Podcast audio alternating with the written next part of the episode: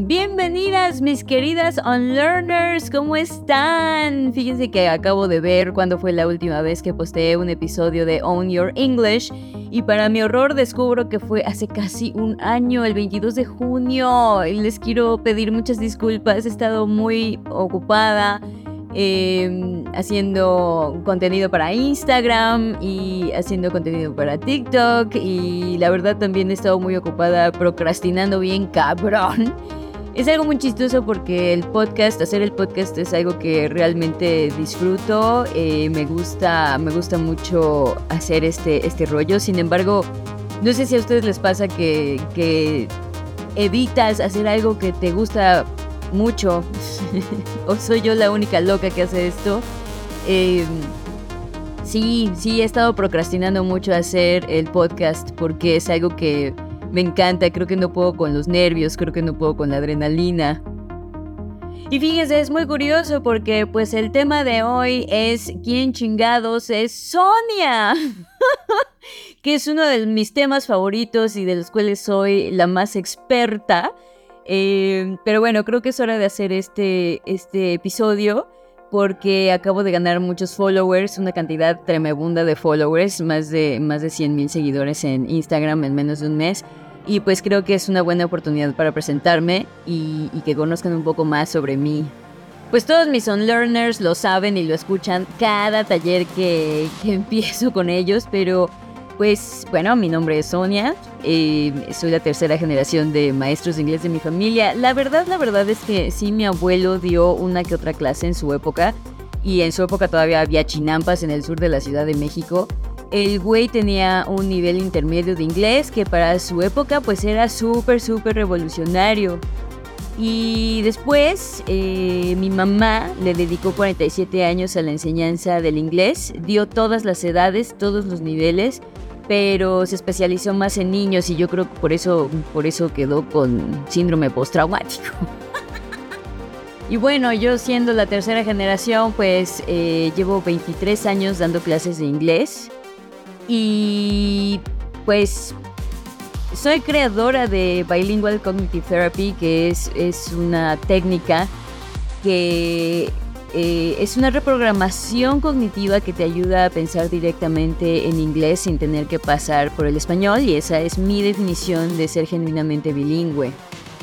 Y pues mi método, por una parte, es, es producto de esta acumulación de información, experiencia e introspección en el tema. O sea, son tres generaciones. La verdad es que siento eh, que tengo una perspectiva privilegiada al respecto.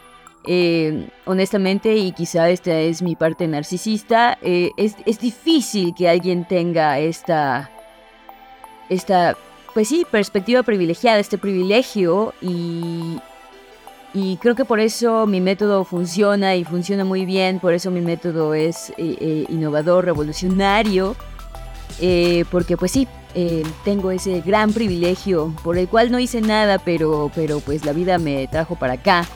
Es muy chistoso porque cuando empecé a trabajar a los 17 años, yo quería hacer todo, todo, todo menos ser maestra de inglés porque... Fuck you, mom.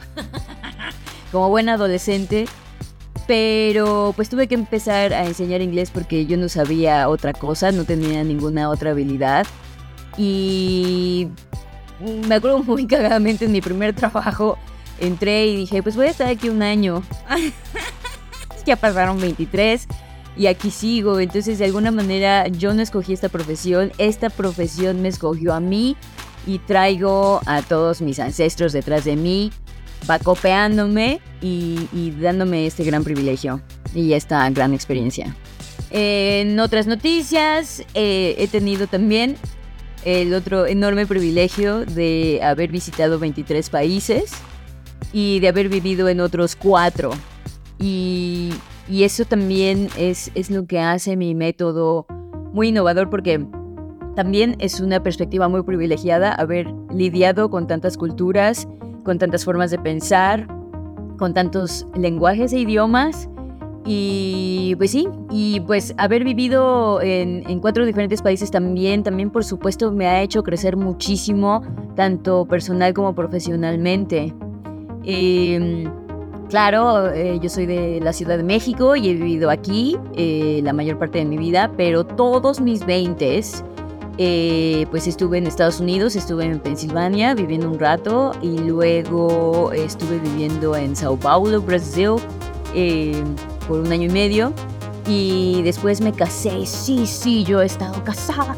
me casé con un alemán y vivimos juntos en Zurich, Suiza, por tres años. Entonces, eh, aprendí mucho, aprendí mucho. E por estas razones, pues eu falo um pouquinho de português, eu tenho esquecido quase todo, mas eu acho que eu posso falar um pouquinho.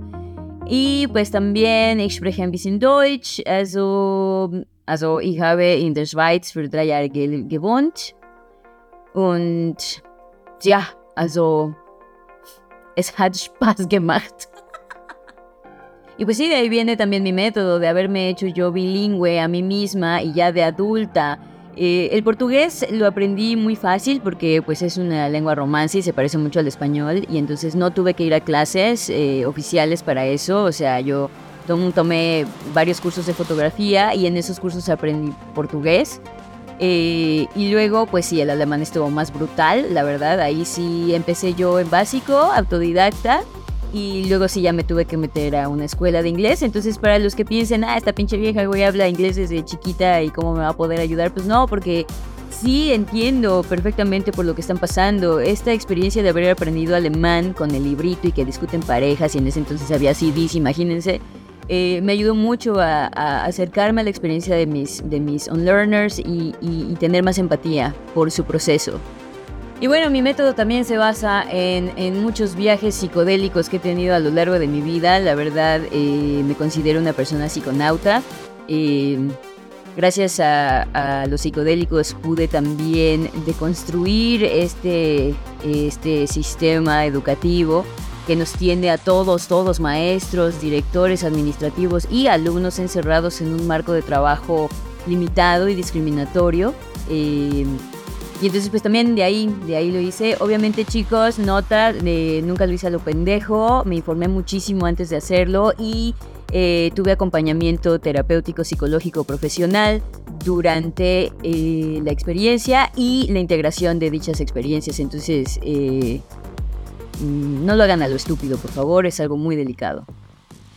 Es muy chistoso porque los que conocen bien mi contenido en redes saben que no sé si soy la única, pero definitivamente soy una de las muy pocas personas que tienen este approach sociopolítico emocional eh, con respecto al aprendizaje del inglés, a, esta curva de aprendizaje que se trata de ser bilingüe. Y, entonces siempre me preguntan, ¿no? Güey, eres la única persona que he visto que habla de, de los aspectos políticos, de hablar inglés, de los aspectos sociales, de los aspectos cognitivos. ¿Qué estudiaste? Y la verdad, la verdad es que pues no estudié nada. Em, eh, mi papá nos abandonó cuando yo tenía 15 años y pues a los 17 mi mamá me dijo ya no puedo mantenerte, tengo que mantener a tu hermana, necesito que empieces a trabajar. Y en ese entonces eh, también se cruzó de que había una huelga en la UNAM, ¿se acuerdan? ¿Se acuerdan? Hace tantos, tantos añísimos, no me acuerdo ni siquiera el año. Y entonces yo agarré la huelga eh, para decirle a mi mamá, mira, ya ves, no puedo estudiar y me salí del CCH sin terminarlo. Sí, la verdad es que sí me dio mucho gusto poder encontrar una excusa para salirme de la escuela, no tener dinero y la huelga de la UNAM, porque yo detestaba la escuela, honestamente. Eh, yo sobreviví al sistema educativo, eh, casi me mata un par de veces, la verdad, y, y pues es muy chistoso porque como decía Mark Twain, mi educación comenzó cuando dejé la escuela y eso fue exactamente lo que me pasó a mí. Estuve viajando por todo el mundo esos 10 años de mi vida, de los 20 a los 30, y, pues con, mi certificado de secundaria en la mano, porque ni siquiera la prueba había terminado.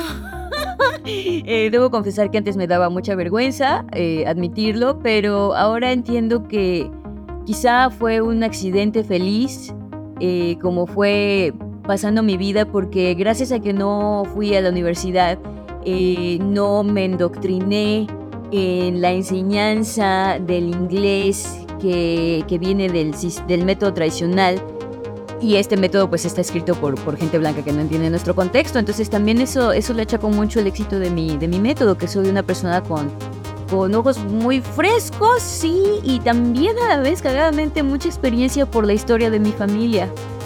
Es muy chistoso porque una de mis, de, mis amigas, de mis relaciones afectivas más fuertes, eh, o la Bea, me dice, es que estás bien gentrificada, Sonia, porque, y lo he visto a través de, mi vida, eh, no conozco mucha, muchas bandas eh, de México o latinoamericanas, eh, mucha cultura latina no conozco muy bien. Y, efectivamente desde afuera se ve que estoy gentrificada y, lo estoy, lo estoy, como le decía a mi amiga, sí, yo no sé qué banda escribió esa canción, pero te puedo decir cómo está el mercado de bienes raíces en Zurich. Entonces, eh, esto también me ha llevado a entender que pues todos tenemos una línea de vida diferente y, y, si bien es verdad que yo tengo unas lagunas muy importantes en mi cultura, pues es, es, esa laguna es el precio que tuve que pagar por tener conocimiento de otras cosas. Y es lo mismo con tu inglés, o sea, es exactamente lo mismo con el inglés. Siempre termino hablando del inglés porque pues es una hiperfijación que tengo ahí, porque también soy neurodivergente, ya después hablamos de esto. Pero eh, sí, o sea, tu acento, por ejemplo, es, es eso, ¿no? Es, es, es una expresión de tu historia de vida y si aprendiste de niño, qué chido, si aprendiste de adulto, pues también y, y tu acento es un reflejo de eso y bueno, ya me estoy saliendo del tema, bye. Ok, y ahora voy a hablar de todas mis etiquetas. Em, yo sé que hay mucha gente allá afuera que rueda los ojos para arriba cuando oye de las etiquetas. Eh, pero yo, yo voy a salir en defensa de las etiquetas. Hay mucha gente que le tiene fobia y hasta cierto desdén eh, a las etiquetas, sobre todo por las nuevas generaciones que están sacando etiquetas para todo, ¿no? Y, la gente que le tiene desdén a las etiquetas dicen que pues es que yo no me pongo una etiqueta porque pues no quiero que una palabra delimite mi vida. Y yo digo, ¿qué pedo? O sea, ¿no entienden cómo funciona el lenguaje de estas personas? Lo voy a decir otra vez, lo he dicho millones de veces. Hay dos maneras, hay dos usos del lenguaje. Una que es prescriptivista y otra que es descriptivista. La gente que, le cagan las etiquetas es normalmente gente que usa las palabras de manera prescriptivista. ¿Qué significa esto? Que eh, la palabra reina sobre la realidad. Y por eso dicen, es que yo no me quiero etiquetar porque... Pero ese nada más es la mitad de la historia. Y yo creo que el uso prescriptivista pues es muy pinche elitista, es muy pinche de mente cerrada, es muy patriarcal y, y, y si bien es verdad en algunas esferas como la pinche academia, eh, no es toda la verdad. La otra cara de la moneda que es tan válida es el uso descriptivista. Y para ilustrar el uso descriptivista voy a usar una una, una quote de Borges. Este vato decía, el mapa no es el territorio. El mapa no es el territorio. ¿Qué significa esto, güey? Yo te puedo entregar el mapa. Y el mapa es solamente una guía del territorio, pero el mapa no es el territorio. El mapa no puede contener cada centímetro de río. El mapa no puede contener cada valle y cada montaña y mucho menos la sensación empírica del territorio. Es lo mismo con las etiquetas. Las etiquetas son el mapa. Cuando yo te digo mis etiquetas, asexual, aromántica, neurodivergente, capricornio, foodie, psiconauta, todas estas etiquetas no limitan quién soy porque yo soy el territorio y el mapa no delinea el territorio. Es al revés. Las etiquetas son el mapa que te entrego para que puedas conocerme un poco mejor, pero por supuesto nunca vas a llegar a conocer el territorio que soy yo. Entonces ahí les va un poco de mi mapa. Pero no creas que porque te entrego el mapa quiere decir que ya me conocen. El mapa no es el territorio. Ok. La primera etiqueta es Capricornio, güey. La verdad es que yo, yo soy una persona muy escéptica. Eh, y muy arrogante y muy mamona y la ciencia primero antes de todo, pero ha llegado mucha gente a mi vida, sobre todo Itzel, que es, eh, pues es, es, es, una relación platónica, pero es, es, es mi hermana de vida.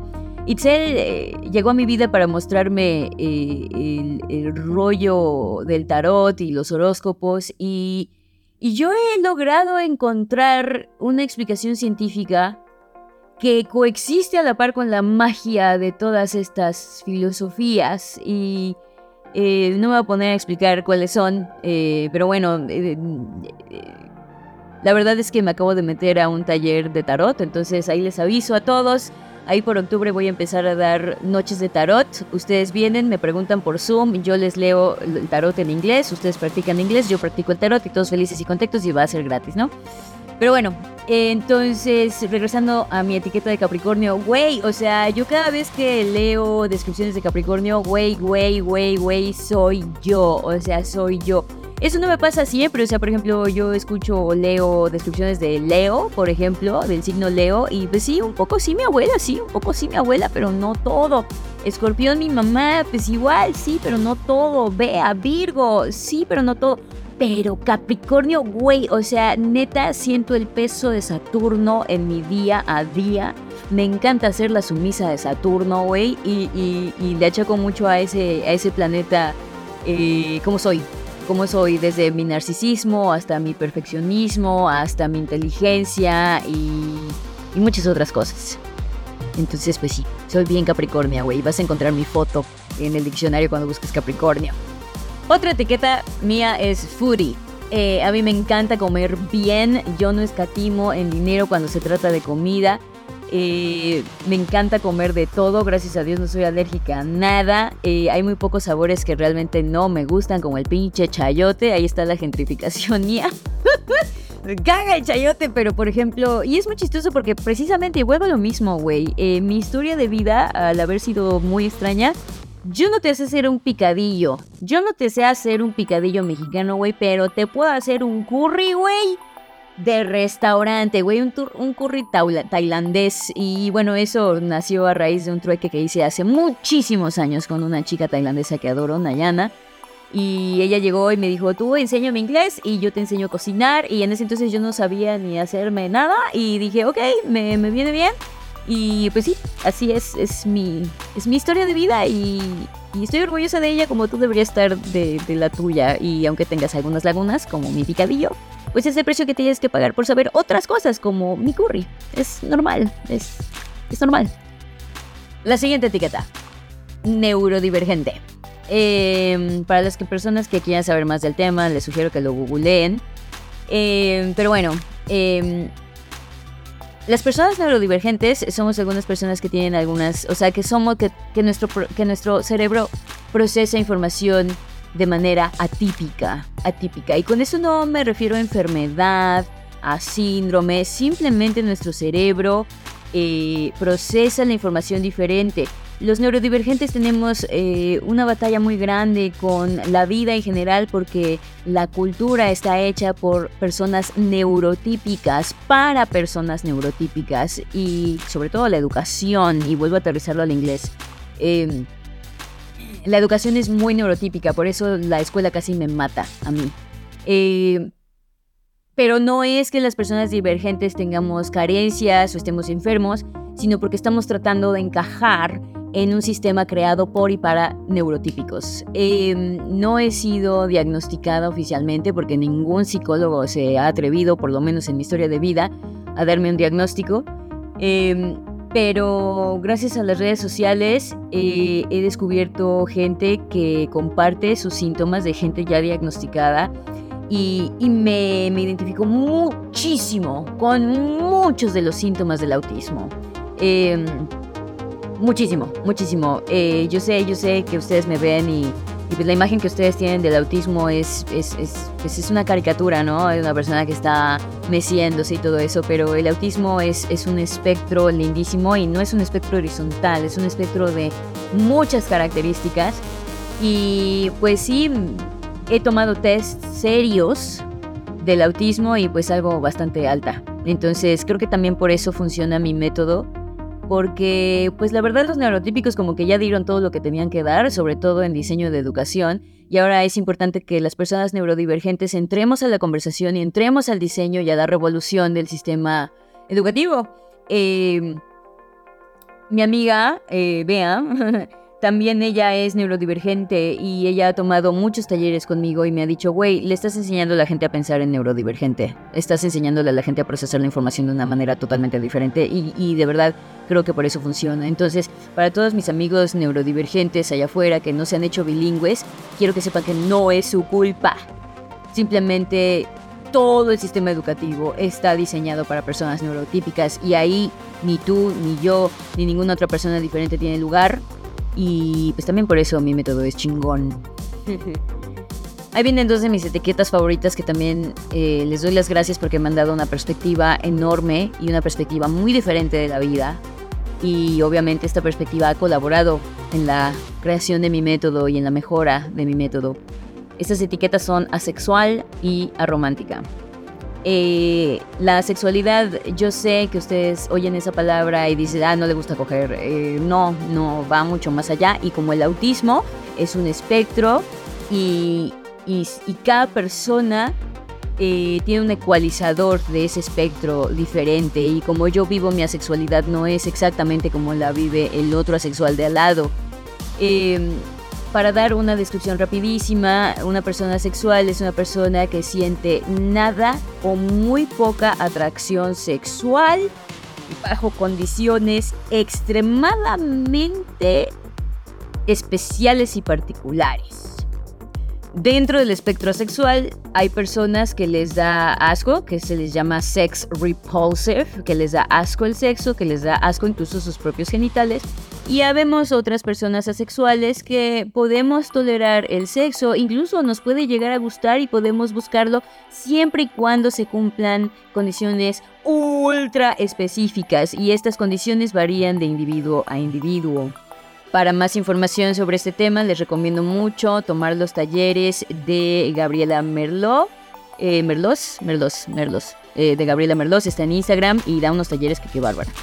Y la segunda, que es romántica, eh, pues somos personas que nacemos sin la necesidad de formar relaciones románticas. Eso no quiere decir que seamos robots, eso no quiere decir que podamos amar. Lo que significa es que yo amo a mi amiga Bea, amo a mi amiga Beca, amo a mi amiga Itzel, amo, las amo. Pero, pero no quiero andar con ellas, güey. Y yo puedo tener un mega crush con alguien y, y puedo sentir lo mismo que tú sientes cuando ves a tu crush pero yo lo tengo bien dividido, güey. Yo sé que una cosa es el crush y otra cosa es querer andar con alguien. Y yo he tenido crushes muy fuertes donde estoy súper drogadísima de hormonas. Pero alguna parte de mi cerebro siempre se mantiene eh, sobria y dice, ok, sí te gusta mucho ese güey o esa vieja, pero no quiere decir que quieras andar con esa persona, que quieras hacer una relación. Vuelvo a decirlo, para más informes, googleen estos términos, no se vayan creyendo que saben lo que significa porque créeme, no saben qué significan todas esas etiquetas. Y pues ya que estamos hablando del tema, eh, también otra etiqueta mía es anarquista relacional. Eh, la anarquía relacional, a ver, ser romántica es una preferencia relacional, como las preferencias sexuales. Eh, tú naces con esa preferencia sexual. Eh, pero también están las preferencias y también están los modelos. Eh, por ejemplo, el modelo más común es la monogamia, eh, ahorita se está oyendo mucho sobre otro modelo que es el poliamor y ustedes, la gente se va normalmente con esta dicotomía, o eres monógamo o eres poliamoroso o eres un hijo de puta que le gusta poner el cuerno. Pero no, la verdad es que las no monogamias es un término general que eh, nombra, que describe, que encierra a muchos modelos relacionales. Dentro de eh, las no monogamias está el poliamor, está el poliamor jerárquico, está el solo poli, está la gamia, está la anarquía relacional. Y pues yo me identifico mucho con la anarquía relacional, que rápido para definir en chinga, güey, eh, la anarquía relacional eh, se niega rotundamente a la jerarquización del amor Si ves el amor como una pirámide, pues hasta arriba está eh, tu amor romántico, después viene la familia, después vienen los amigos, después vienen los compañeros del trabajo y después, después viene hasta abajo ni siquiera el basurero figura, ¿no? La anarquía relacional postula que no, no, no, no es ético jerarquizar el amor. Eh, si mi amiga y mi novio tienen un accidente al mismo tiempo, eh, cuando yo estoy jerarquizando el amor, voy a ir primero con mi novio porque, pues porque así es, porque es mi novio. Claramente eh, es a la persona que le tengo que poner atención. Y ya después, si queda tiempo, voy a ver a mi amiga. En la anarquía relacional no, en la anarquía relacional eh, vuelvo, vuelvo, a decirlo, todos, los, todos lo vivimos diferente, pero la anarquía relacional es decir, ok, el amor no es una pinche pirámide, el amor es una línea horizontal y lo que difiere a mi relación sexo-afectiva con mis relaciones afectivas y el basurero y la costurera que me hace mi ropita, no es, eh, no son amores diferentes, es la misma energía detrás, pero eh, los recursos que se invierten en estas relaciones son diferentes. Entonces yo veo todas mis relaciones como macetas. Como ven, han visto, eh, tengo muchas plantitas en mi casa, tengo 72 plantas en mi casa. Y pues cada una de ellas eh, tiene macetas de diferentes tamaños. Y tú me puedes llegar con una orquídea bellísima. Y está chido, la voy a poner en un lugar bonito de la casa. Pero eso no significa que voy a dejar de regar a mi peyote que tengo en el baño. O sea, cada una de mis macetas tiene una función, tiene una belleza irreemplazable y ninguna es más importante que otras porque todas necesitan su tiempo conmigo, su agüita, su fertilizante, sus vitaminitas, que las esté podando, todas. Me vale madres si es una orquídea o si es la planta más X de la vida, que es una orquídea sin flores porque existen todas mis orquídeas, la verdad. La siguiente etiqueta, quizá la más importante para mí, yo soy feminista. Y también el feminismo me ha abierto los ojos, típico Clockwork Orange, a la realidad de las dinámicas de poder social. Eh, muchos de ustedes creen que el feminismo es un movimiento social, si bien nos va, porque si nos ves como las pinches viejas que están histéricas y queman monumentos porque nadie se las ha cogido, pues ese es otro pedo, ¿no? Pero si bien nos va, nos ven como un movimiento social. Yo creo que el feminismo es una rama de la sociología que estudia las dinámicas de poder entre grupos opresores y oprimidos. Y los patrones que se han estudiado dentro del feminismo son los mismos patrones que se repiten en, otro, en otros tipos de discriminación como el clasismo, el racismo. Y pues por eso, gracias al feminismo, soy una de las pocas, muy pocas personas que se acerca al aprendizaje del inglés con un enfoque sociopolítico. Y todos los que han tomado talleres conmigo lo saben.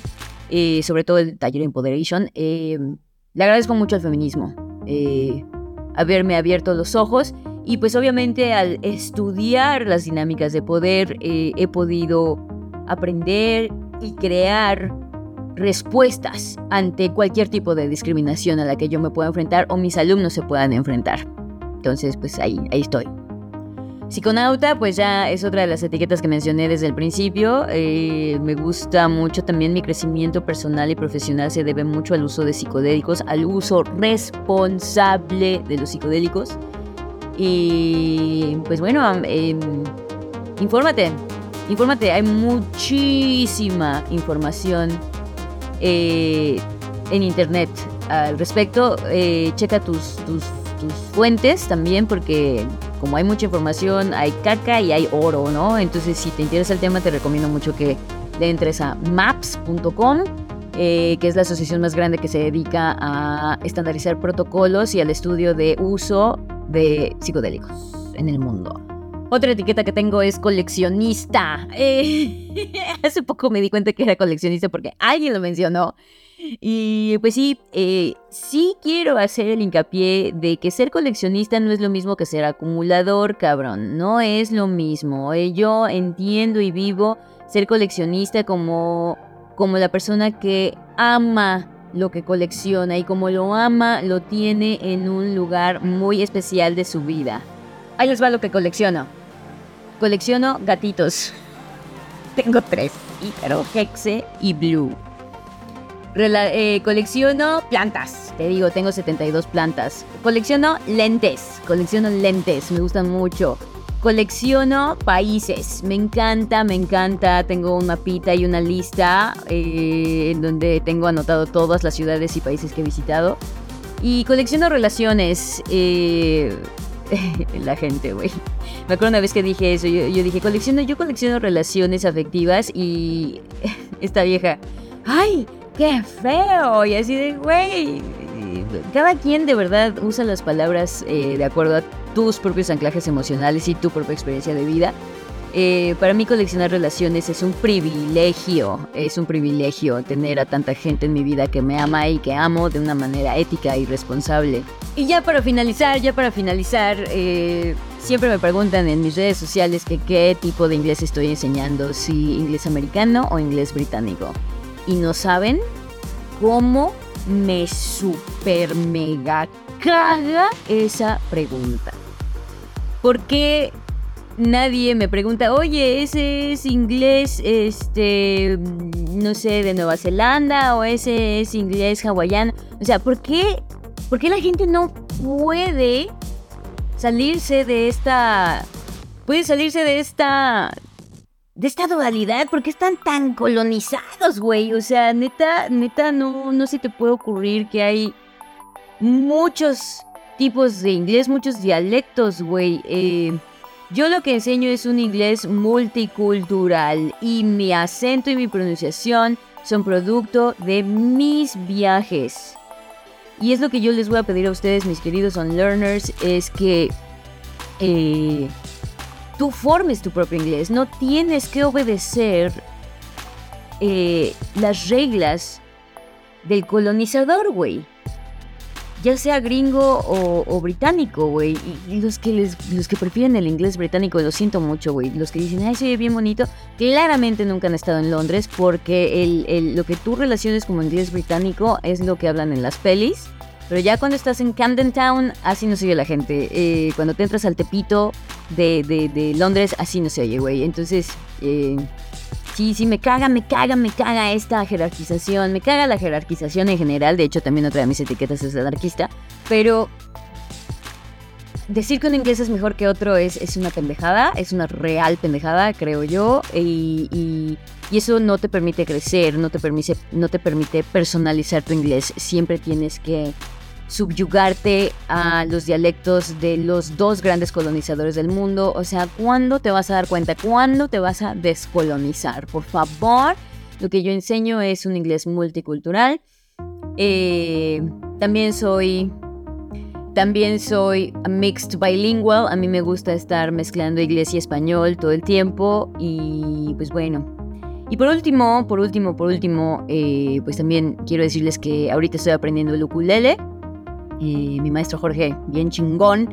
Eh, tengo como dos años practicándolo, un año sola, un año con Jorge y, también estar aprendiendo el ukulele me acerca mucho la experiencia de ustedes como learners, porque crean o no, eh, es, es muy similar la experiencia de aprender un segundo idioma a aprender un instrumento musical. Es muy similar la experiencia eh, estaré haciendo un episodio de Own Your English sobre las similitudes y algunas recomendaciones que yo he aprendido de, estar eh, aprendiendo a tocar el ukulele. Les prometo que no me voy a tardar un año, de verdad. Em, pues bueno, ya, ya hablé mucho de mí. Espero que les haya gustado esto, que hayan aprendido de alguna manera no solo sobre mí, sino sobre ustedes. Si alguna etiqueta te resuena, eh, te, invito mucho a que investigues y no solo investigues lo que tienen que decir los académicos, habla con la gente misma que se identifica con, esta, con estas etiquetas. el conocimiento empírico se le hace mucho fuchi y creo que está muy mal, está muy mal porque estás eliminando más de la mitad de la realidad. Entonces, pues ya me despido. Eh, prometo regresar pronto. Muchísimas gracias por todo. Eh, nos vemos.